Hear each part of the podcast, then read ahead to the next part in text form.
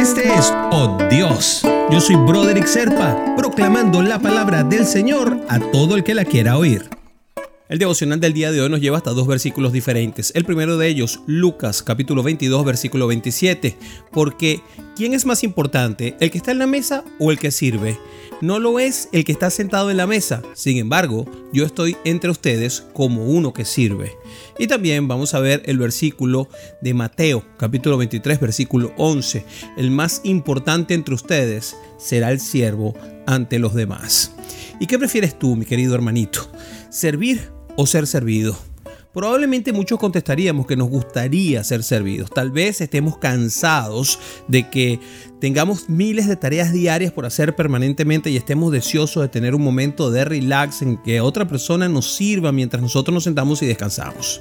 Sí, sí, está bien recibir cosas buenas, pero no es bueno que nos enfoquemos solamente en lo que recibimos, porque eso terminaría siendo muy egoísta. El problema real reside en que lleguemos a considerar a Dios como un recadero que debe estar siempre listo para darnos todo lo que le pedimos o para traernos todo lo que nosotros deseamos. Ahí no es que está el asunto. Alguien dijo una vez que quien no vive para servir, no sirve para vivir. El hecho es que servir por sí mismo es un acto de dar. Con las actividades de todos los días, durante nuestro trabajo, con actitudes de gentileza, con gracia para con los demás, con buenas acciones, haciendo lo que tenemos que hacer para vivir en sociedad, terminamos convirtiéndonos también nosotros en servidores de los demás. Jesús es nuestro Señor, no nuestro sirviente.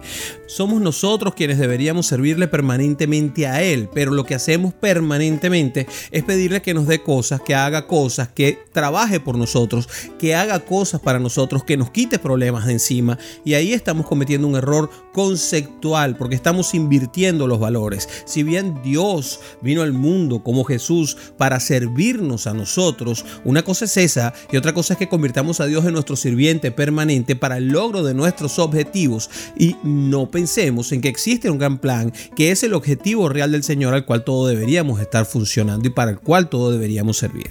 Él se hizo siervo y sufrió por nosotros dándonos el ejemplo de cómo podemos servirlo a Él y también de cómo podemos servir a otras personas. Así que sirve al Señor con alegría. No exijas ser servido por Dios como los hacen los niños mimados. ¿eh? Más que servir, incluso por interés, nosotros debemos servir por gratitud y con amor. Hay que darle gracias al Padre. Y cuando hacemos ese acto de dar gracias en la mañana, cuando abrimos la puerta de la casa y vemos el día sea cual sea, lluvioso, soleado, nevado, como sea que esté el día, nosotros deberíamos dar gracias y poner esas gracias en acción. ¿Se acuerdan lo que hablamos el otro día? Convertir en verbo lo que nosotros predicamos.